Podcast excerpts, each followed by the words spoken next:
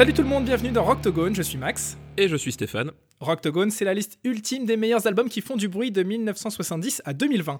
Chaque semaine, une année en jeu et deux albums pour la représenter. À la fin, un seul gagnant et un seul perdant.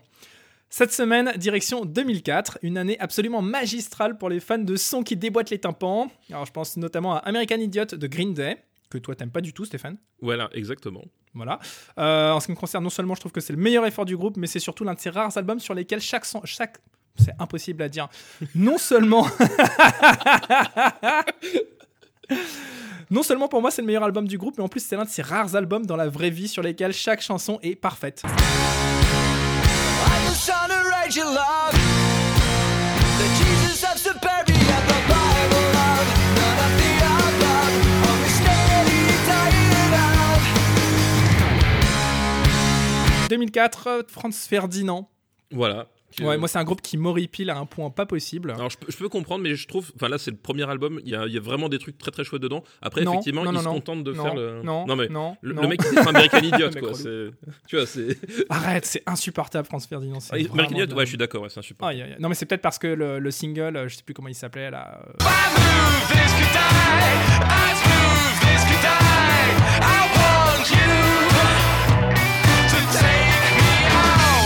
l'entendait tout le temps, t'allais au supermarché. Ah oui, comme American Idiot, ouais, c'est euh, insupportable. American Idiot, au moins, il avait, il avait un propos derrière. Ouais, alors, Une et une esthétique aussi dans les clips. Ah ouais, euh, je suis et il avait notamment un morceau punk, euh, punk rock de 9 minutes et quelques qui était Ouais, je suis- démentiel. Ouais, je, suis- vénère. Ok. Ok, Passe- très bien. Allez, 2004, c'est aussi Size Matters de Helmet. Est-ce que tu kiffes Helmet?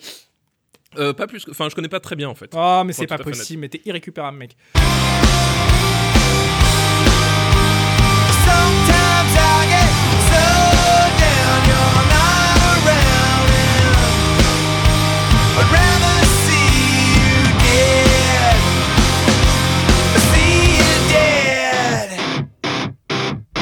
2004, c'est aussi In Love and Death de The Used. The Used, moi, c'est vraiment mes chouchous. C'est un groupe que j'adore. I'll be just fine, pretending I'm not. I'm far from lonely, and it's all that I've got.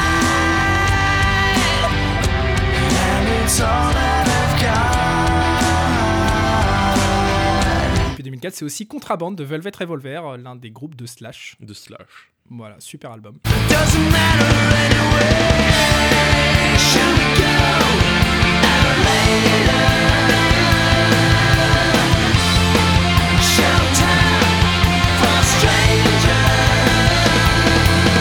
Pour la bagarre du jour, moi, je pars sur volume 3 de Subliminal Verses de Slipknot. Et toi, ça va être Blow de nos amis belges de Ginzu. Eh oui, le rock belge qui arrive dans Octogone. J'ai failli dire euh, une fois, mais bon, c'est. Non. non, c'est- on, va, on va éviter les accents parce que je crois que là, c'est. c'est c'est plus la bonne époque pour les accents. Ouais, ça- non, je, je le sens pas, tu vois. Je le sens pas.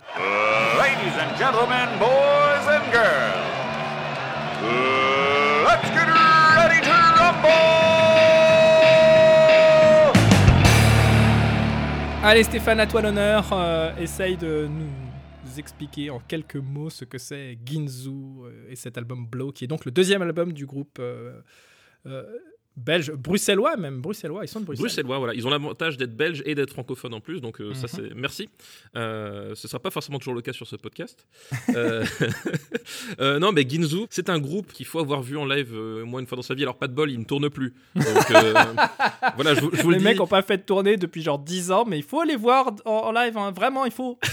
Mais voilà, moi je, je les avais vus deux fois en live à l'époque et bon, c'est des mecs complètement fous. Enfin, le, le- le- le leader John Stargasm, euh, évidemment Ouais. c'est un pseudonyme. hein, euh, Oui, Jonathan Israël en vrai. C'est vraiment le, le frontman euh, tel que tu te l'imagines, le mec qui saute partout, qui jette dans, les, dans le public, dans les gens, qui fait le tour de ses musiciens, qui... Qui danse sur, debout sur son piano. Voilà, et derrière ça, en fait, c'est un rock assez mélodique, en fait. Il y a, un- y a Mhm. y a un mélange d'un peu de tout. Euh, il y a des trucs euh, très, très atmosphériques, euh, comme des pures chansons, chansons rock, des, des- des chansons pop rock. Quand tu écoutes certaines chansons, t'as pas l'impression qu'il y a un lien entre les autres, parce qu'on on alterne entre le, le lead piano et le lead guitare. Oui. Mais ça fait un univers musical qui, en fait, est vraiment très prenant, en final. Et moi, un- c'est un album qui m'hypnotise.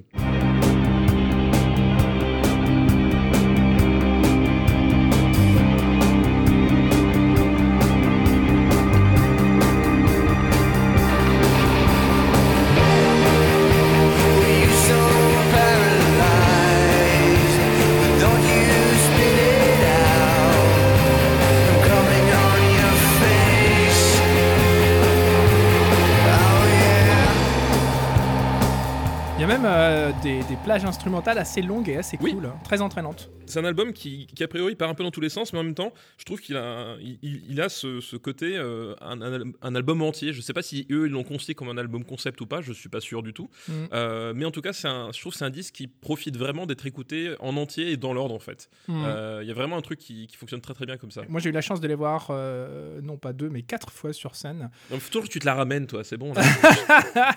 Mais alors, c'était vraiment une découverte curieuse parce que figure-toi que euh, l'année de la sortie, moi j'habitais à Bruxelles, j'ai vécu un an à Bruxelles, et euh, évidemment à Bruxelles, euh, tu pouvais pas allumer une télé ou écouter la radio sans tomber sur Ginzu à ce moment-là.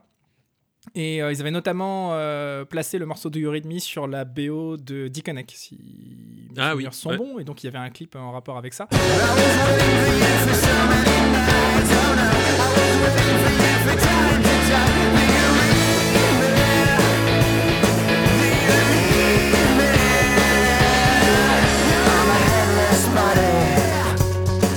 J'écoutais ce morceau, je me disais, ah, c'est vrai que c'est catchy, euh, c'est cool, mais c'est vrai que j'étais pas forcément dans ce genre de délire euh, à l'époque. J'ai- J'aimais les choses peut-être un, peu plus brutales, on va dire. Et euh, j'ai eu la chance de les voir pour la fête de la musique euh, 2005 à Bruxelles. Et c'était absolument dantesque, vraiment. Euh, alors évidemment, hein, l'effet de, foule aussi peut-être aidant. tu avais l'impression que tu avais toute la ville qui était devant la scène en train de hurler. C'était vraiment les stars absolues euh, en Belgique à ce moment-là. Et à chaque fois que je les ai revus après, ça a toujours été des super, super moments. Et euh, je pense notamment à un concert euh, qu'ils ont donné au Bataclan pour leur troisième album. Euh, J'étais là. C'est vrai, t'étais là? Bah oui, on- on- je pense qu'on a dû pogoter pas loin. hein. Ah, mortel J'étais là et j'étais tout devant. Ah d'accord, eh ben écoute, j'étais là et j'étais assis au balcon tout devant. C'était un cadeau de ma femme à l'époque. Elle- Ouais. Elle savait que j'aimais énormément le, le groupe et tout. écoute, euh, ça fait partie des rares fois dans un concert où j'ai eu des larmes aux yeux et où j'ai eu les frissons. Ah bah oui, non mais je, je comprends, je comprends, j'étais là aussi. Nos, nos larmes se sont mélangées par terre. Ah euh, non mais vraiment, c'est sur l'album suivant, mais quand il a fait Mother Allegra, moi ça m'a transporté Mm. quoi. Mother Allegra.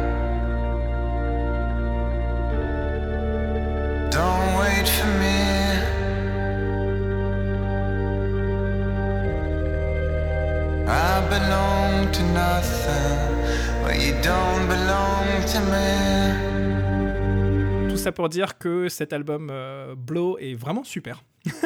ouais, ouais, bah oui. Je ouais. devrais pas le dire, mais je le Ouais, pense. non, je- Euh, c'est pas le moment. En face, euh, c'est un peu plus, c'est un peu plus lourd. hein. On va dire qu'on a mis euh, un mec euh, en train de, de, je sais pas moi, de faire de la, de la, la gym tonique face à un fighter de MMA. Si on devait prendre des, des parallèles de, de sportifs et, et un minimum guerrier. Volume 3 de Subliminal Verses, c'est l'album de Slipknot le plus surprenant puisque c'est vraiment leur premier album où ils mélangent des ambiances euh, euh, brutales comme ils savent très très bien le faire, mais en poussant le curseur encore plus loin que d'habitude, et des ambiances euh, presque euh, acoustiques, des plages très atmosphériques, planantes, etc. Donc c'est un album qui mélange beaucoup de genres, beaucoup d'influences. Jusque-là, ils étaient plutôt confinés à la sphère néo-metal et les métallos n'étaient pas forcément très très branchés par ce genre de son. Et d'un seul coup, c'était waouh, regardez Slipknot, ils se font produire par Rick Rubin, donc le producteur des Red Hot, de Rage Against the Machine, de, de Eminem et tous ces mecs-là. Et ils arrivent avec euh, cet album euh, qui va littéralement déplacer des murs, casser la baraque, comme on dit.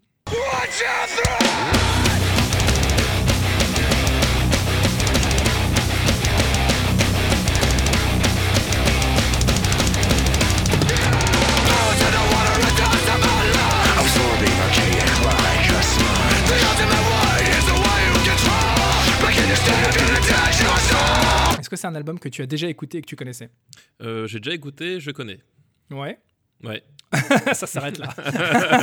Euh, je suis pas un très très grand fan de, de, de Slipknot euh, d'une Ouais. manière générale. Moi non plus, je t'avoue. Euh, par contre, c'est un, un- peut-être leur album que je trouve le plus intéressant. Hmm. Euh, parce que justement, en fait, le problème que j'ai avec Slipknot, c'est que globalement, la section rythmique, euh, surtout la batterie, ça consiste à tartiner de la double pédale pendant 4 minutes. c'est faux, c'est faux, c'est complètement non, mais- faux. C'est complètement faux. et, et, ben, je- genre, il y, a- y y des- il y a des morceaux, c'est genre, ouais, il n'y a pas de groove en fait. Mais cet album-là, justement, il- et c'est ce qui a peut-être défrayé la chronique aussi, parce que je crois savoir que les fans de la première heure étaient un peu vénères. Et il s'essaie à des choses un peu différentes, même parfois complètement différentes. Hmm, Euh, hmm. et tu découvres quand même qu'ils sont capables de, de faire, de faire d'autres trucs. Mais par contre, il y a certaines chansons, de, même sur cet album-là, où ils retombent un peu dans les travers de premiers albums. Et euh, bon, voilà, c'est comme les mecs qui ont écrit une, ch- une chanson qui s'appelle People is Shit. C'est- Qui et- est et- hyper et- efficace en concert. Ouais, non, mais ça, ça je dis pas. Mais disons, pour un, type, pour un type comme toi qui aime pas les trucs bas du front, il y, a- y y des fois, je me dis, Slipknot, c'est un choix qui est, qui est audacieux en tout cas. Ah, en plus, il y a un truc que j'aime beaucoup avec ce morceau qui s'appelle People Equal Shit. C'est qu'en français, tu peux remplacer les paroles par euh, Prépare les brochettes et tu t'as une. euh, une euh, comment on dit déjà Une hallucination euh, Auditive. euh, auditive.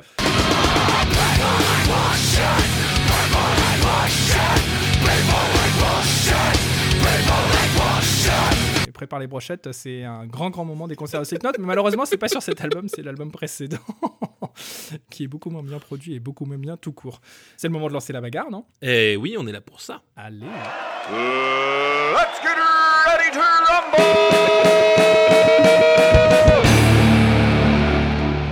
Stéphane, qualité de prod et d'interprétation, qu'est-ce que tu as envie de me dire sur Blow, sachant que c'est un album qui est produit avec des petits moyens, avec euh, des musiciens qui sont très bons euh, pour faire ce qu'ils font, mais c'est pas non plus renversant. Bah, Je alors, non, c'est pas pour dire que je- déjà je vais gagner le point. Non, non, non, impossible que tu gagnes le point là-dessus. Enfin, je veux dire, toi, tu défends un album où c'est bah non, c'est complètement faux. On vient justement de dire que c'était un album varié avec plein d'ambiances différentes. plus varié. Mais Toi-même, tu l'as dit. Toi-même, tu l'as dit. Je Attention, sinon je mets un replay. Mais, mais tu tombes quand même sur des, sur des, sur des vilains travers à, à plein de moments. Justement, Blow, c'est un album avec des, des petits moyens, mais je trouve le son euh, hyper clean, hyper, euh, hyper personnel en plus. Enfin, Ah, il y a- Alors, faut être honnête, hein, le son de la batterie, il fait vraiment ploc-ploc. le son de la batterie est un tout petit peu en deçà, ça c'est vrai. Mm.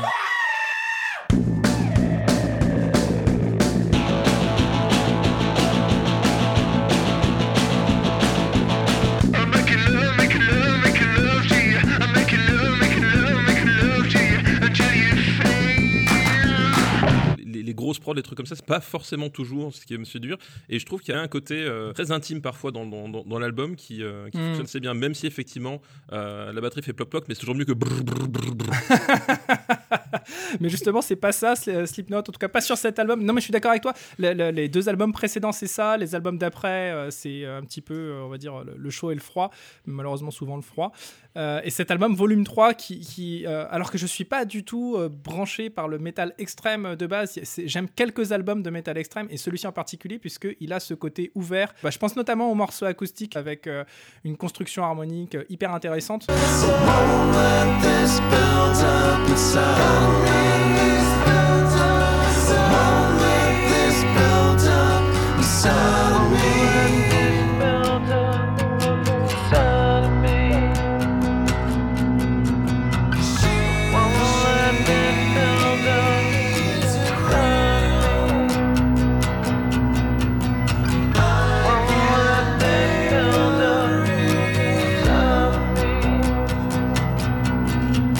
Que les gars euh, ont, fait preuve de beaucoup de recul et d'intelligence en termes de production pour euh, éviter de tomber dans les travers des, des métalleux de l'époque. C'est vrai qu'ils sont posés des questions sur, euh, et ça se sent sur certains morceaux, mais euh, je trouve qu'il y, a- il y a quand même des morceaux de remplissage à un moment donné. Euh, C'est pas bien ce que tu dis Ah non mais c'est, non mais c'est vrai, il y, a- des- y a des trucs, j'arrive pas à rentrer dans leur, dans leur euh, univers musical et c'est marrant parce que en plus c'est des mecs qui sont neufs je crois dans le groupe. Ouais. Euh, moi je connais des, des groupes ils sont trois ils font plus de bruit qu'eux. Enfin, au bout d'un moment c'est les, les gars c'est faut, Ah, alors écoute, question. écoute, je les ai vus il y a pas si longtemps à Bercy, à Paris. J'étais dans la fosse euh, au tout premier rang et je peux te dire que quand ils veulent faire du bruit, ils, ils le font Ah vraiment oui, bien. oui, ils le font mieux Mais ils ont besoin de s'y mettre à neuf quoi c'est ça que je dis voilà.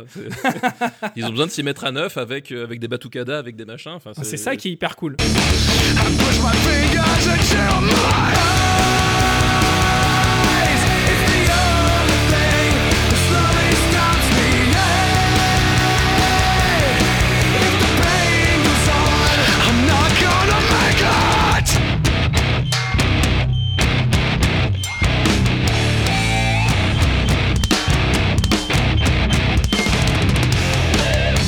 Sepultura qui était déjà passé par là par le passé, hein, quand même. hein. J'étais sûr que tu allais sortir la carte Sepultura, Non, mais, mais- Sepultura, ils sont incapables de prendre une guitare acoustique, de se poser et de faire une balade Alors, aussi belle que Slipknot, ça et oui, cas que mais- Corey Taylor peut le faire. Ça oui, mais en tout cas sur le fond de commerce, bref, ça m'a jamais vraiment convaincu. Quoi. On va trancher, regarde.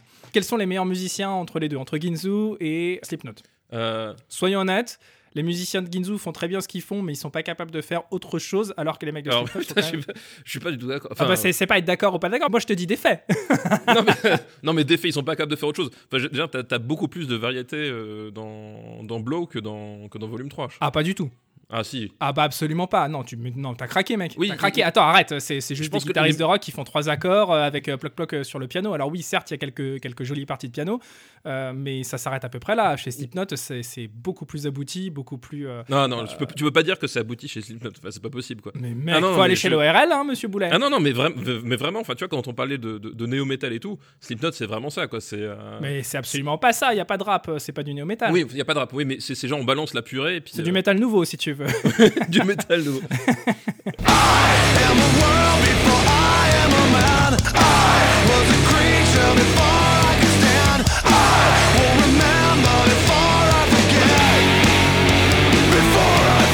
that. À mon avis, tu fais preuve soit de manque de recul, soit de mauvaise foi, parce que tu veux pas reconnaître le fait que euh, la prod de, de Blow de Ginzu est absolument naze. Euh, Absolument uniquement parce que tu préfères les compos de Ginzu à celles de Slipknot, mais la prod Bah oui, de, de Rick Rubin face à la prod de, de Ginzu sur Blow. Alors je suis d'accord, on parlerait de l'album suivant de Ginzu, donc Mirror Mirror. Il y aurait peut-être pas eu de débat. euh, J'aurais été sûrement dans ton sens parce que je préfère largement celle de Mirror Mirror, mais celle de Blow, elle est atroce. Ouais, mais au bout d'un moment, je trouve que la, la prod, euh, justement, le- le- le- l'artillerie lourde de, de Slipknot compense pas justement le. Enfin, je préfère écouter un album un peu moins bien produit. Oui, bah c'est bien ce que je dis. Tu parles de goût, tu parles pas de, de qualité intrinsèque. Ouais, enfin de qualité intrinsèque. Excuse-moi. Enfin, je suis pas convaincu du tout. Bon, alors on fait quoi? On se donne pas de points sur celle-ci? Bah écoute, euh, non, non, mais je sens que t'as envie de, de, de, de la jouer à la mauvaise foi et, et de gagner pour, euh, pour, ton, pour ton groupe pourri. Vas-y. Non, non, pas du tout. Alors, tu sais quoi? On s'accorde pas, de- pas de points sur celle-ci, et, et je pense que c'est lamentable, mais on va pas s'accorder de points sur celle-ci. On va passer à l'originalité.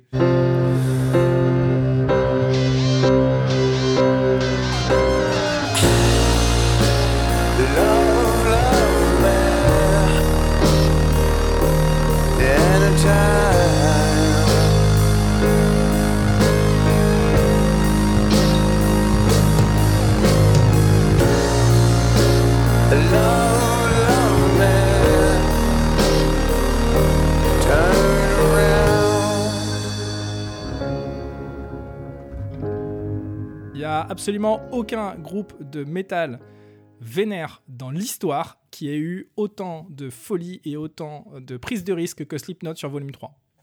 Euh, ok. je vois la prise de risque par rapport à Slipknot, mais par rapport euh, à l'histoire du métal, enfin voilà, je suis vraiment pas convaincu par le truc quoi. Et tu trouves que Blow de Ginzu est plus original? Ben, euh, il est plus varié, mais il est pas forcément plus original. Ça certes. Donc euh, bon, admettons Slipknot.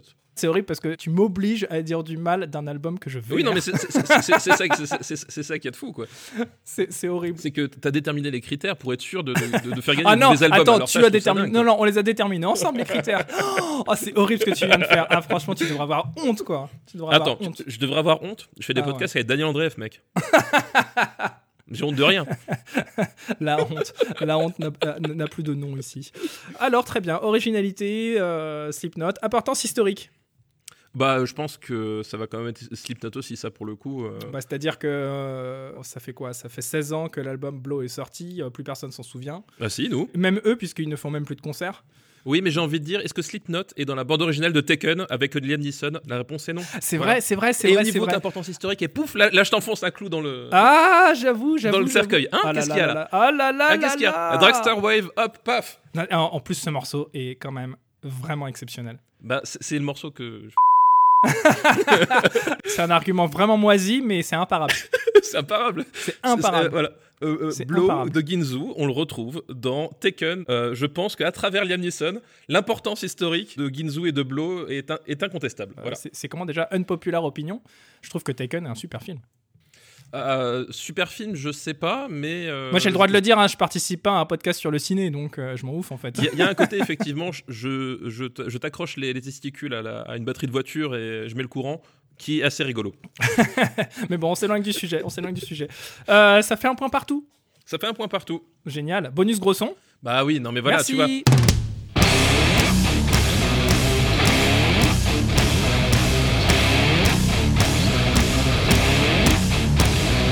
Et Eh bien voilà, le gagnant de la semaine, c'est donc volume 3 de Slipknot. Désolé pour toi, mais en, en vrai, désolé pour moi parce que j'adore Ginzu et j'adore Blow. Mais voilà, c'est comme ça, il fallait trancher. Il fallait trancher. T'es déçu? Euh, bah évidemment, je suis, déçu, évidemment. Bah oui, toujours, évidemment. toujours. Et La bonne chose, c'est que, euh, comme toujours, euh, sur nos playlists Spotify et Deezer, les playlists Rocktogone, on va augmenter ça de deux nouveaux titres tirés de ces deux albums, donc chacun un titre. Stéphane, tu choisis donc The Dragster Wave. Exactement. Voilà, tu l'as spoilé un petit peu avant.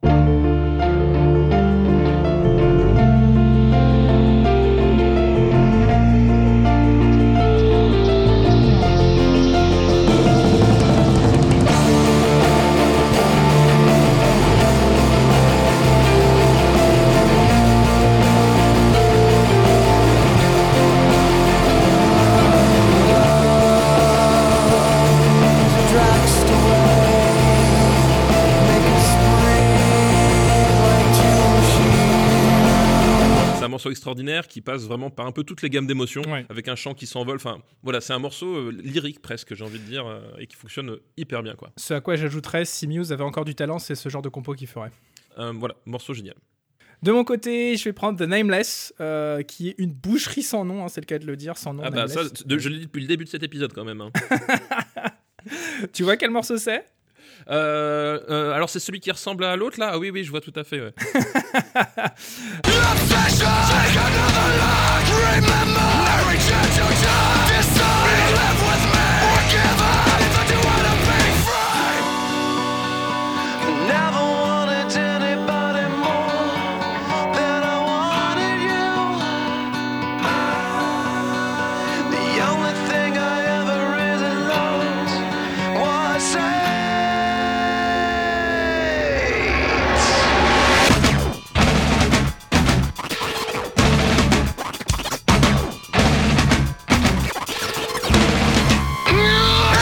un morceau qui commence euh, de façon totalement euh, euh, anarchique, déstructurée, avec un, riff qui est complètement bancal, qui devient de plus en plus violent. Et au moment des refrains, bam, tu as des harmonies vocales, des cordes qui partent. tu as cette voix absolument sublime de Corey Taylor Mais qu'est-ce qu'il Euh, raconte Mais qu'est-ce qui, qu'il dit qui prend le dessus et, et, euh, qui va chanter la plus belle mélodie qu'on puisse imaginer. C'est un morceau qui est ma boule. C'est- c'est- T'es sérieux, c'est bien ça le problème. Ah, tu m'as saoulé aujourd'hui. Allez, bonne écoute, partagez tout ça pour répandre la bonne parole et dites-nous à votre tour quel est selon vous le meilleur album de gros son de 2004. Retrouvez-nous sur Discord, le Discord du RPU et aussi sur le site officiel de Rocktogone. T'as vu, j'ai fourché, je fais un petit peu comme Daniel Andreev quand il lit un texte. E- Exactement. ouais. Et d'ici à la semaine prochaine, continuez à faire du bruit. Je suis en train de mourir. de- ah putain, pardon. C'est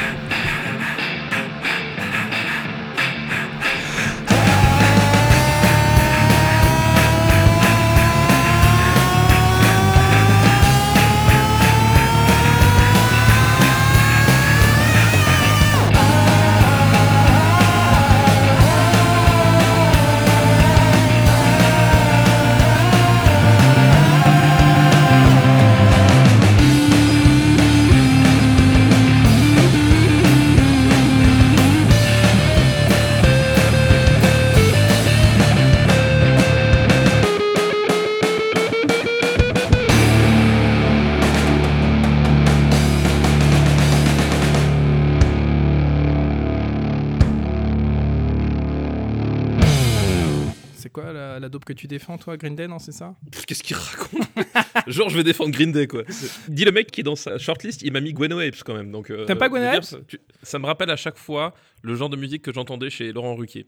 Oh, t'es sérieux, mec? C'était chambé Gwen Wave sur scène. Je suis, je suis pas, je suis pas fan du tout. écoute, hop, je l'enlève. Non, mais tu Ouais. peux le mettre. hein, Bah non, non, je l'enlève. Non, non, c'est bon, tu m'as, tu m'as convaincu. Ou tu m'as vexé, je vexé, d'accord. C'est ça, voilà, c'est ça. pas. L'un ou l'autre. Une production RPU.